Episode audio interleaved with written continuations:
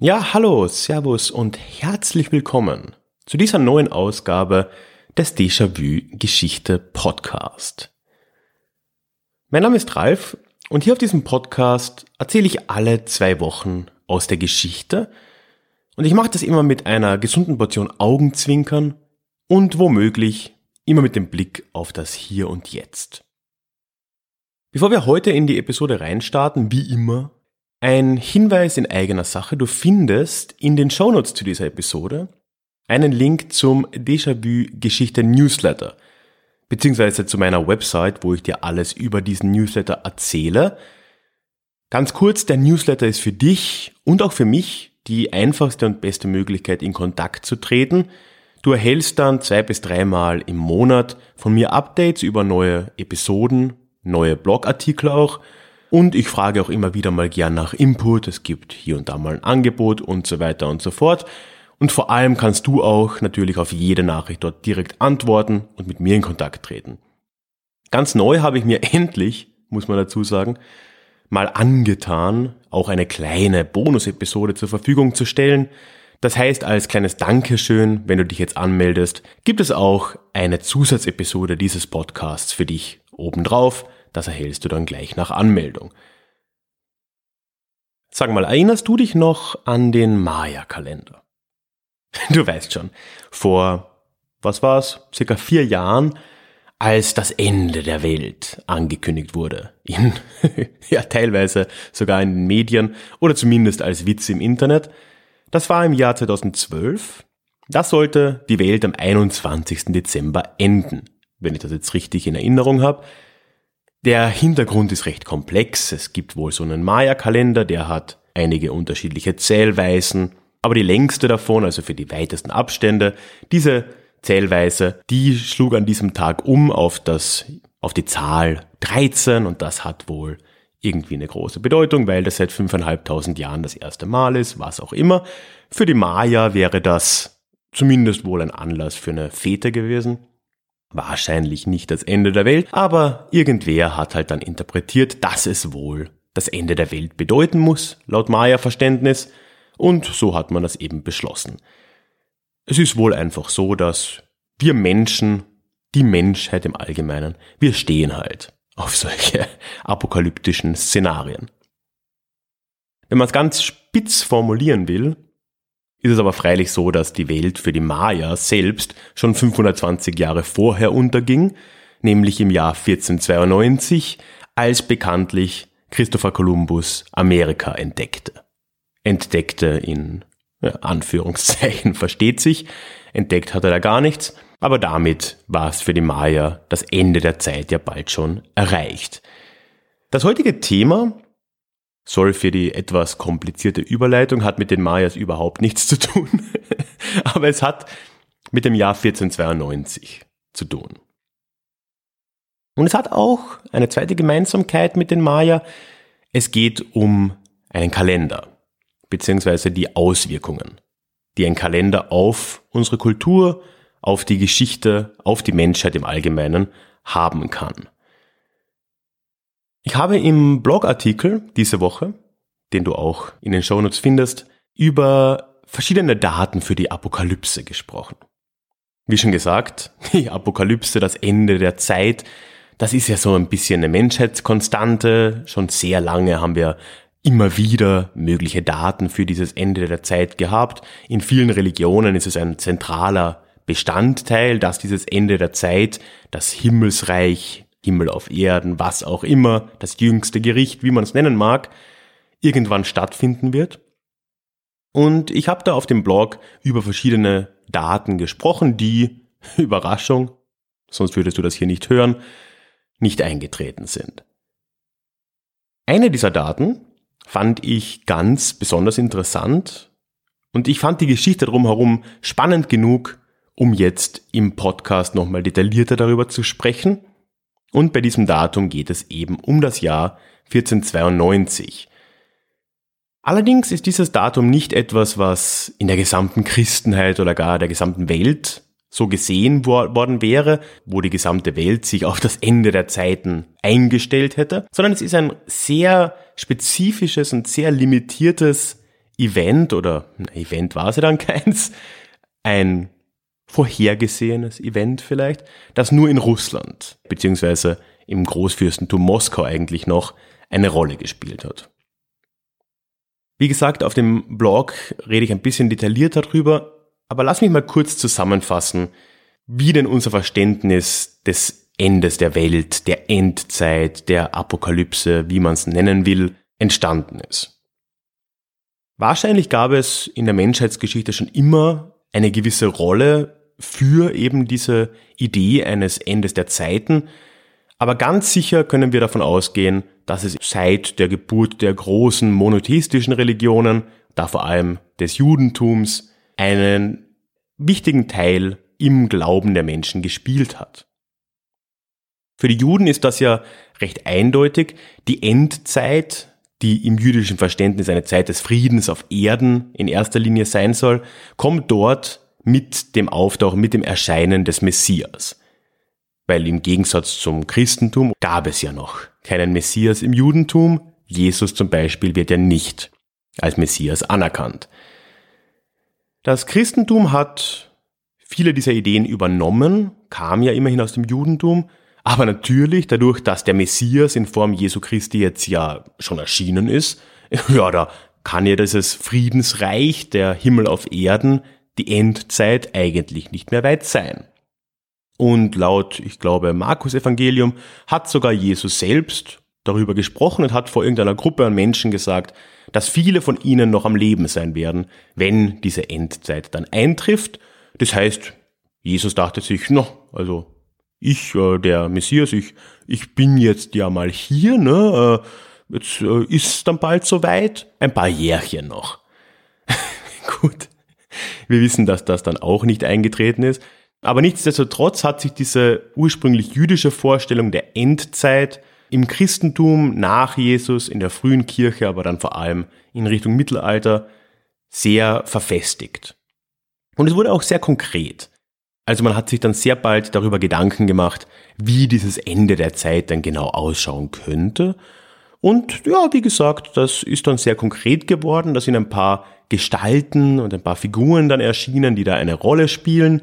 Also einerseits soll es dann einen Antichristen geben, irgendeine böse Kraft, die da eine Rolle spielt, die zu allerhand Katastrophen auch führt oder verleitet. Dann soll es einen falschen Propheten geben, der die rechtschaffenen Christen vom wahren Glauben abbringt, kurz vor diesem Ende der Zeiten.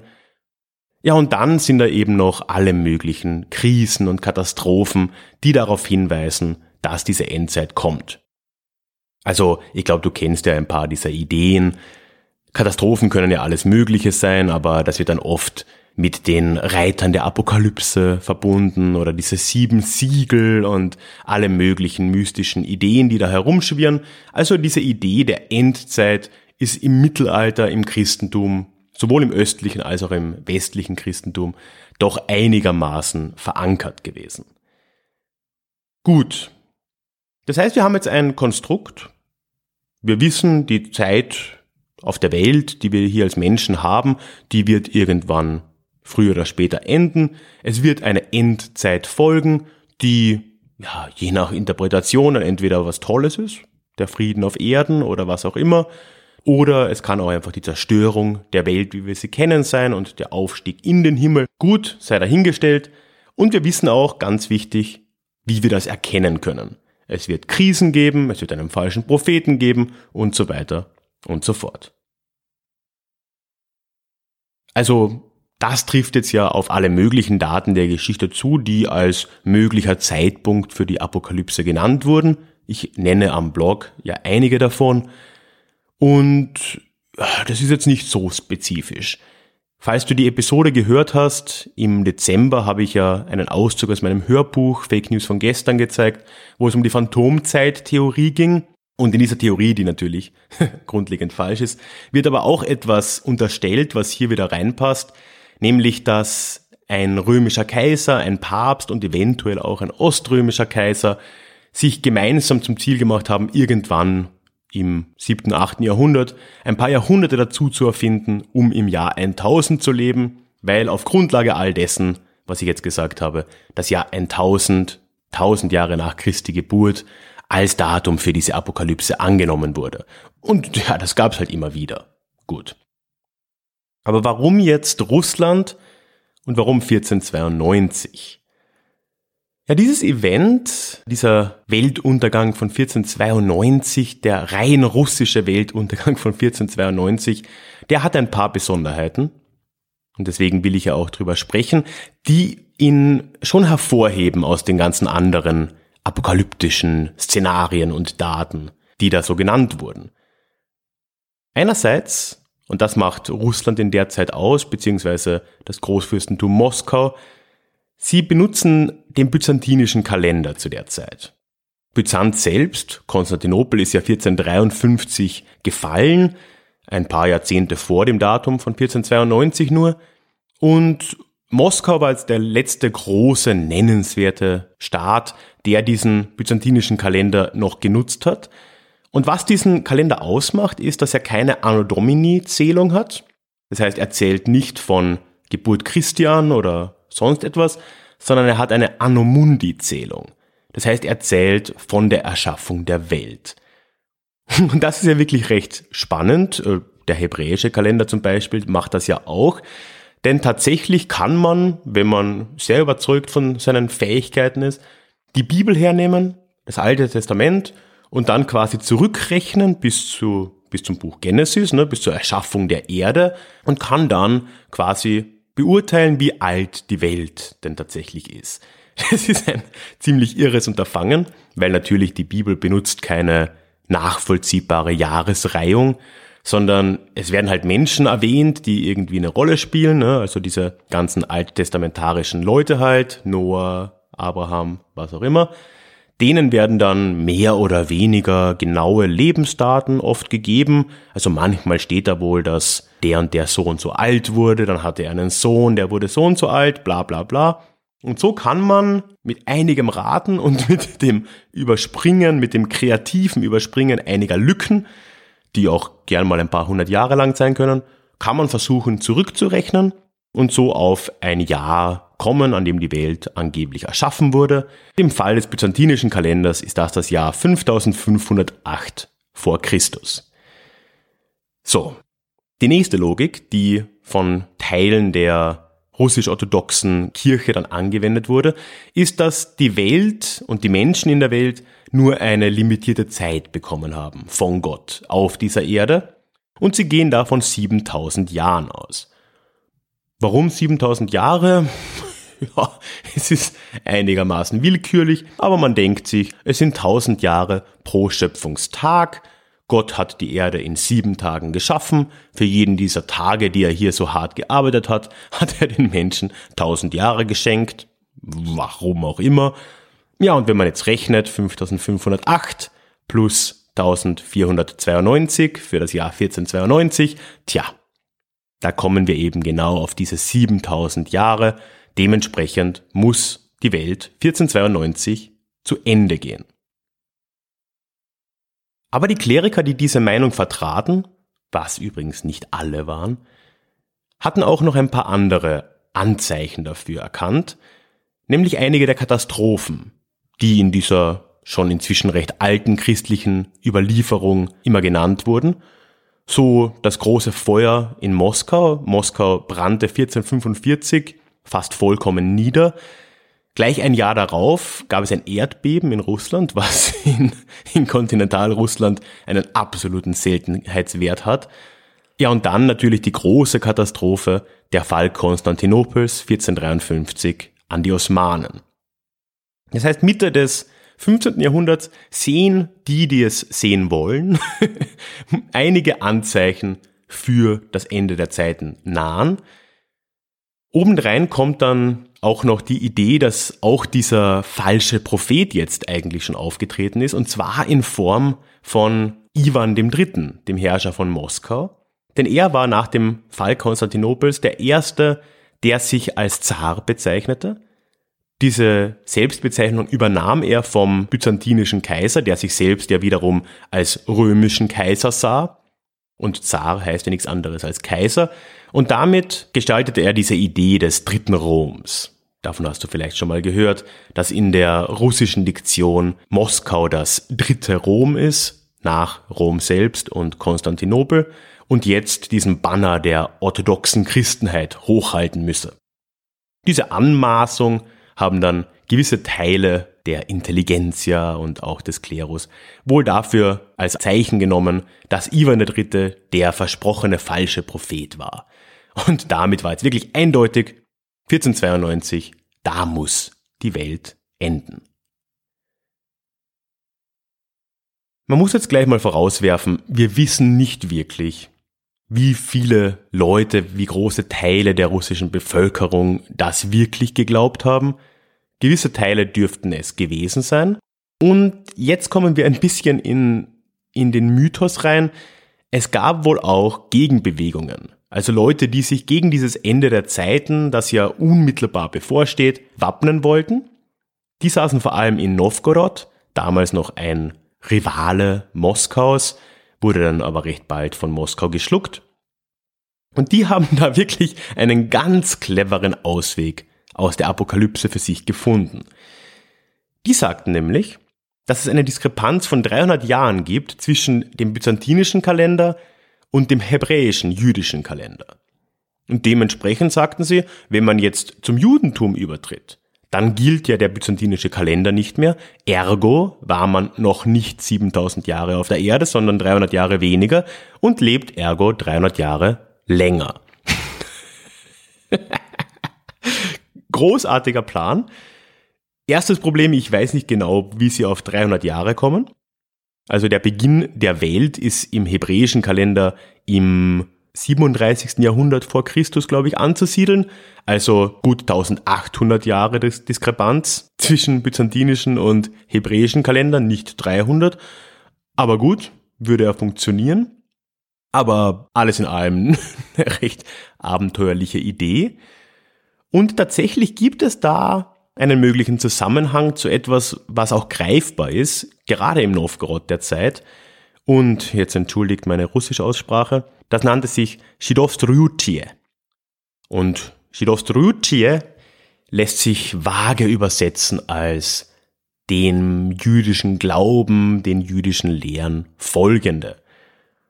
Das heißt, es gab tatsächlich im 15. Jahrhundert eine Bewegung in Novgorod, geführt von einem gewissen Zacharias, die aus ursprünglich meist orthodoxen Christen bestand, die eine Form des Judentums übernommen haben. Es ist jetzt nicht ganz so einfach, dass sie einfach dem Judentum beigetreten wären, so war es nicht, aber anscheinend hat diese Shidovstruchie-Bewegung gewisse Teile des Judentums übernommen und sich damit von der christlichen Diktion recht weit verabschiedet. Recht grundlegende Teile muss man dazu sagen, zum Beispiel die Göttlichkeit Jesu wurde nicht mehr anerkannt, was ja wirklich der Grundpfeiler des Christentums ist. Wenn du die Göttlichkeit Jesu nicht anerkennst, dann äh, ja, kannst du schwer ein Christ sein. Und damit natürlich auch die Dreifaltigkeit, die im Christentum schon immer zu Reibungen geführt hat, die unterschiedlichen Auslegungen davon. Das heißt, ja, christlich waren die Anhänger dieses Zacharias sicher nicht mehr. Und es passt zeitlich recht gut zusammen. Auch wenn Zacharias selbst tragischerweise 1491 exekutiert wurde. Obwohl diese Bewegung vorher noch relativ wohlwollend eigentlich aufgenommen wurde, auch vom Zahn Ivan III. Aber irgendwann wurde das dann wohl zur Gefahr, weil natürlich die orthodoxe Kirche eine wichtige Rolle in der Herrschaft Iwans ausüben sollte. Das war ja auch ein, eine, eine logische Folge des Falls Konstantinopels, ne, dass das dritte Rom auch eine klerikale Stütze haben sollte. Und da passte irgendeine neue Form des Judentums in Novgorod nicht mehr wirklich ins Bild. Aber das Schöne, die Anhänger des Zacharias, die sind zumindest in ihrer eigenen Lebenswelt ja durchaus im Recht geblieben. Weil das Jahr 1492, wenn sie es denn erlebten, das kam und äh, der Weltuntergang kam nicht. Gut, ja, er kam auch für die Christen nicht, aber er kam auch für die Juden nicht. Also so schlecht war die Entscheidung wohl nicht. Die, die schon 1491 dahingerichtet wurden, für die war das natürlich auch wunderbar. Die haben ja nicht wirklich was verloren und sahen sich wahrscheinlich auch bestätigt in ihrem Glauben, dass jetzt mit all den Katastrophen und diesem falschen Propheten, der sie da ermorden lässt, das Ende der Zeit naht. Das heißt, alles in allem haben sie diese Anhänger der Schidowstrutie doch einigermaßen bestätigt fühlen können. Warum ich diese Geschichte aber so spannend finde, ist jetzt nicht die Story selbst. Ich finde die Idee spannend, dass die Art, einen Kalender zu berechnen, die byzantinische Art, die hebräische Art oder eben die Anno Domini Art, einen Einfluss darauf haben soll, wann die Welt endet. Und ich finde es dann interessant, was Gegenstrategien für diese Apokalypse, die von Leuten dann aus dem einen oder anderen Grund angenommen wird, sein können. Was die Story aber wirklich relevant macht und warum ich sie hier erzähle, ist, weil sie etwas aufdeckt, was ganz oft vorkommt, wenn man über solche, ja, nicht greifbaren Geschichten wie die hier redet. Weil vielleicht ist es dir aufgefallen, in den letzten 20 Minuten, die ich hier darüber rede, habe ich kaum feste Fakten verwendet. Also abgesehen von ein paar Kerndaten, Fall Konstantinopels, Erdbeben, ist hier nicht viel Greifbares, in erster Linie rede ich hier über Glaubenssätze, also ich rede darüber, wie Menschen sich ja ihre Lebenswelt aufgrund ihrer religiösen Einstellungen vorstellen und ich rede darüber, wie sie deswegen sich dieses Endzeitszenario erbauen, beziehungsweise es sich erbauen lassen vom Klerus also etwas überhaupt nicht Greifbares. Auf der anderen Seite rede ich über Kalender, die ja auch nicht greifbar sind. Die sind nur eine Art für Menschen, ja unsere Zeit hier auf diesem Planeten zu organisieren. Und natürlich handelt es sich hier dann um eine Geschichte von ganz vielen Vielleichts. Und wir haben immer nur wieder kleinere Anhaltspunkte für all das, was ich jetzt eben gesagt habe. Und die lassen sich nicht so leicht verbinden, wie es dann vielleicht oft in kurzen Blogartikeln oder was auch immer man online dazu findet, gemacht wird. Ja, wir wissen, der byzantinische Kalender war in Gebrauch, in Russland noch bis zu Zeiten Peter des Großen, also noch bis ins 18. Jahrhundert. Und wir wissen natürlich, dass dieser byzantinische Kalender 5508 vor Christus als Beginn der Zeit annimmt. Wir wissen auch, dass es eine Lehrmeinung gab, die diese 7000 Jahre als Maximalzeit auf der Welt für die Menschheit annahm. Wir wissen aber nicht, wie viele Leute jetzt wirklich daran geglaubt haben, dass 1492 das Ende der Welt eintreffen wird. Da müssen wir schon ein bisschen raten. Wir wissen auch nicht, ob diese Verbindung, die dann da hergestellt wird, zwischen dieser Erkenntnis des Endes der Welt und der Bewegung hin zum Judentum, dieser Shidovsruchie in Novgorod, das ist im Prinzip vollkommen mystisch hergestellt. Wir wissen nicht, ob das wirklich einen Zusammenhang gibt. Wir wissen nur, dass es diese Bewegung gab. Ob die in ihrer eigenen Logik sich wegen des bevorstehenden Weltuntergangs dem Judentum zugewandt haben, das ist schon wieder Spekulation. Und so wie so oft bei eben genau diesen Geschichten muss man bei dieser Story wirklich aufpassen, dass man das nicht für bare Münze nimmt alles, weil so einfach ist es in dem Fall, schlicht und ergreifend nicht. Es ist ein doch ziemlich unüberschaubares Netz hier an Glaubenssätzen und Vermutungen mit Einsprenkelungen von historischen Fakten. Aber das macht die Geschichte dann, finde ich, trotzdem auch so spannend, wie sie ist. Und deswegen erzähle ich sie hier.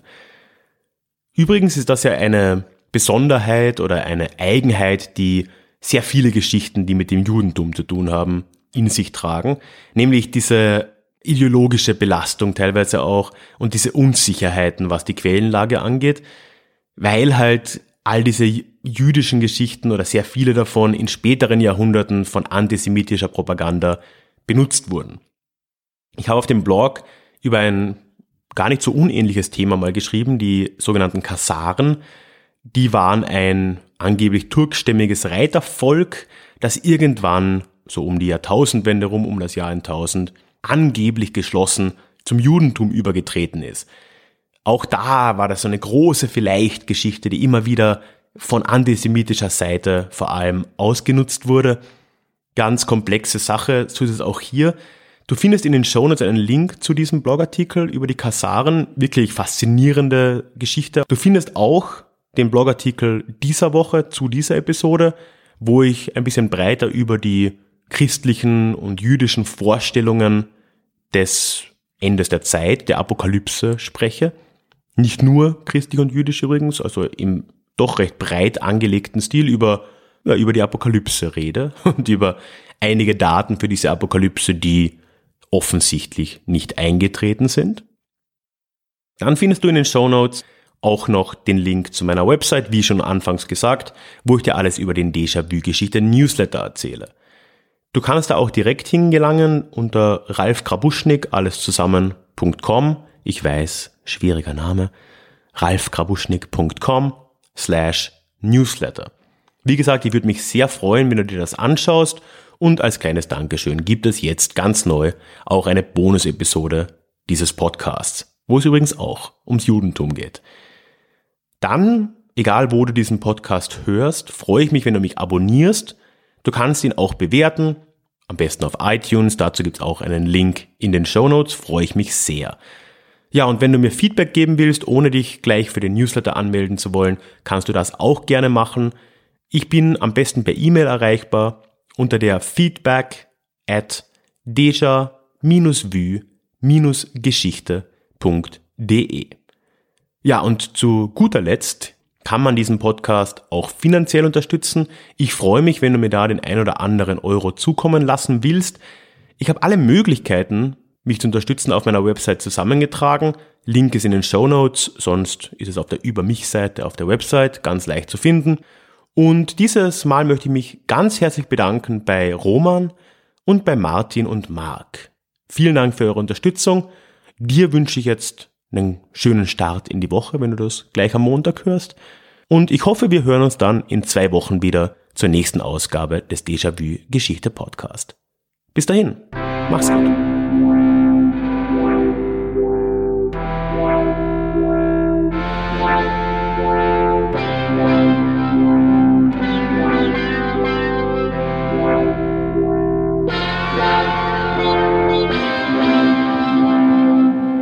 Sao?